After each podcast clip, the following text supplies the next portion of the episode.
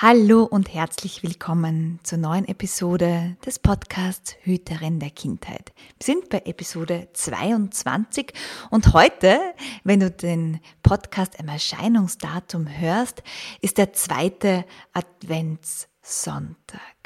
Letzten Sonntag haben wir schon mit der Geschichte um Paul und Marie begonnen und heute soll die Geschichte weitergehen. Dieses Mal wollen wir erfahren, was das wertvollste Geschenk der Welt ist. Also machst dir schon mal gemütlich, kuschel dich in deine Kuscheldecke ein, hol dir einen Tee, Kekse, Kakao und hör zu.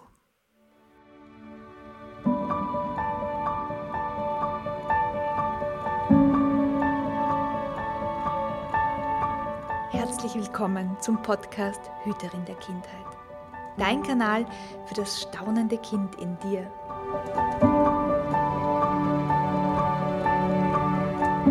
Hier erhältst du Wissen in den Bereichen Pädagogik, Entwicklung und Yoga sowie glückliche Kinderaugen und Ideen für mehr Schabernack im Alltag.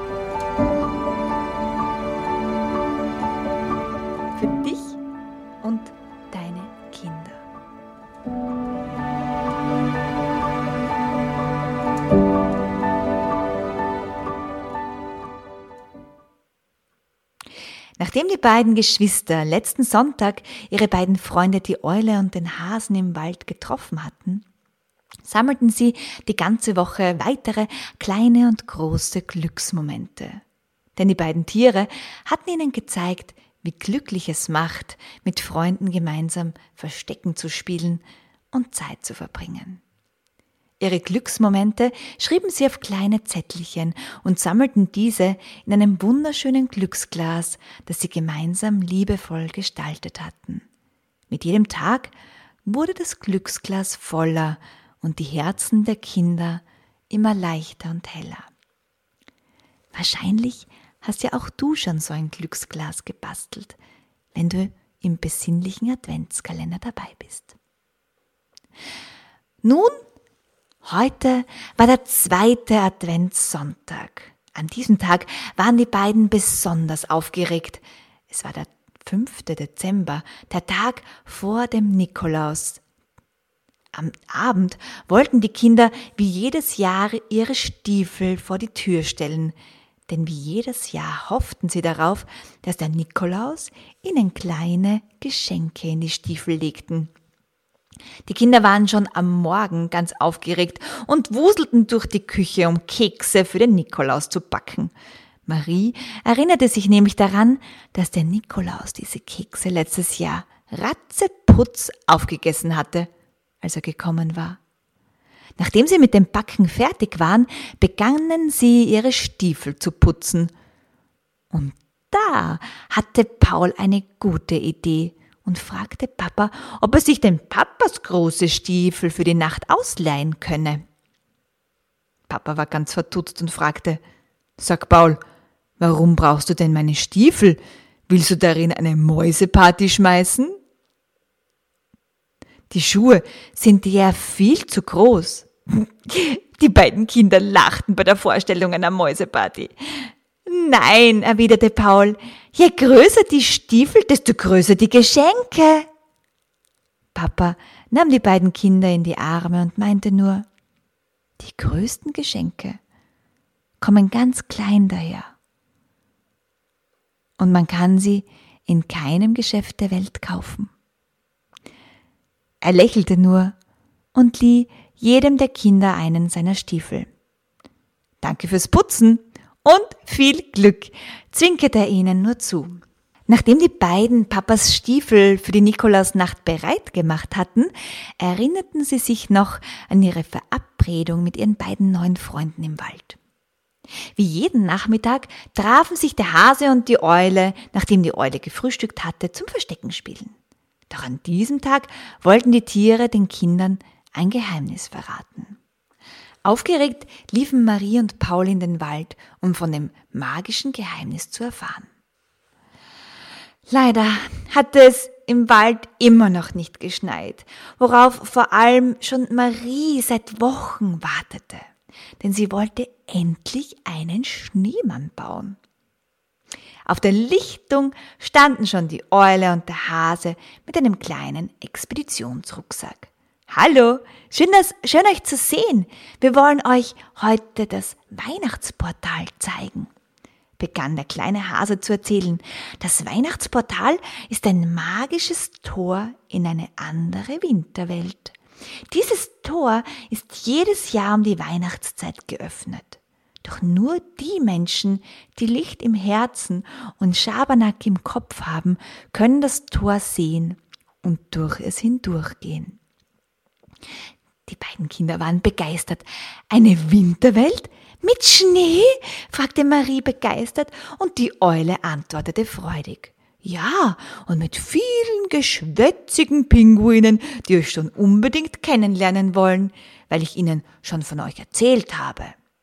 Nun waren beide Kinder kaum noch zu halten, denn Pinguine waren Pauls absolute Lieblingstiere. Hase und Eule deuteten den Kindern an, ihnen zu folgen, und so krochen die beiden Kinder den Tieren durch die Büsche hinterher. Als sie vor einem großen Baum mit riesigen Ästen zu stehen kamen, legten beide Tiere ihre Flügel und Pfoten sanft auf den Bereich ihres Herzens. Macht gleich mit, wir müssen den Spruch dreimal aufsagen und dabei die richtigen Bewegungen machen, erklärte der Hase. Und so stellten sich auch die Kinder aufrecht hin und legten ihre Hände auf ihr Herz. Und gemeinsam sprachen sie. Mit Schabernack und leichtem Herzen scheint unser Licht heller als Kerzen, und weil uns Schnee so gut gefällt, öffne bitte das Tor zur Winterwelt. Mach nochmal mit. Mit Schabernack und leichtem Herzen scheint unser Licht heller als Kerzen. Und weil uns Schnee so gut gefällt, öffne bitte das Tor zur Winterwelt. Und ein letztes Mal. Mit Schabernack und leichtem Herzen scheint unser Licht heller als Kerzen. Und weil uns Schnee so gut gefällt, öffne bitte das Tor zur Winterwelt. Und schwuppdiwupp standen plötzlich alle vier wunderbaren Wesen inmitten einer geschwätzigen Pinguinkolonie im Schnee. Es war ein lautes und geschäftiges Gequake und Geschnatter. Anscheinend waren die Pinguine gerade damit beschäftigt, ihre Geschenke für Weihnachten zu organisieren.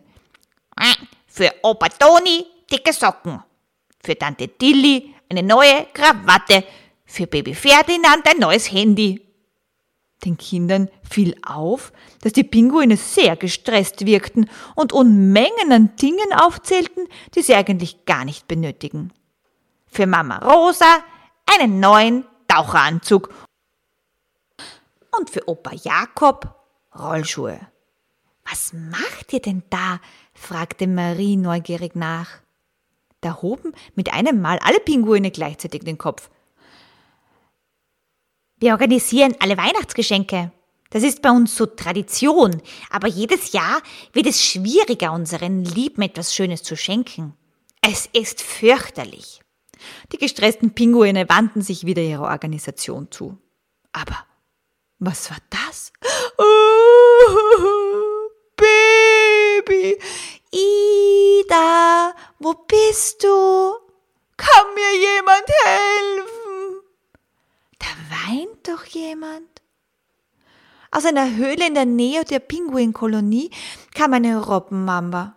Sie weinte und war ganz aufgelöst, als sie bei den vier Freunden ankam. Mein Baby, es ist verschwunden, einfach weg. Wir haben gerade Verstecken gespielt und es hat sich so gut versteckt, dass ich es nun schon seit einer halben Stunde suche.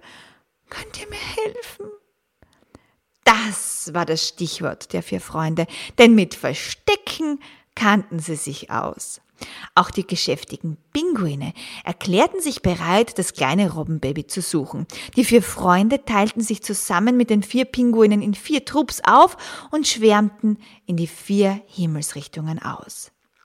Sie kletterten die Berge nach oben. Sie sahen sich am Gipfel zu allen Seiten um. Sie kletterten nach unten in tiefe Schluchten und krochen durch enge Spalten. Und da hörten sie plötzlich im hintersten Winkel ein leises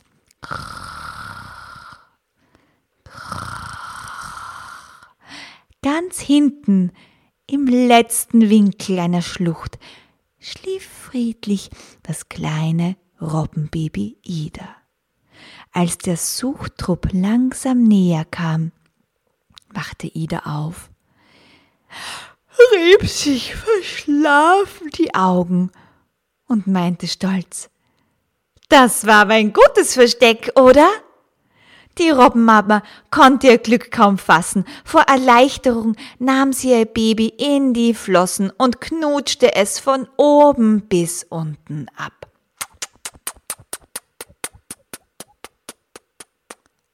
Gerne darfst du das natürlich auch mit deiner Familie jetzt machen.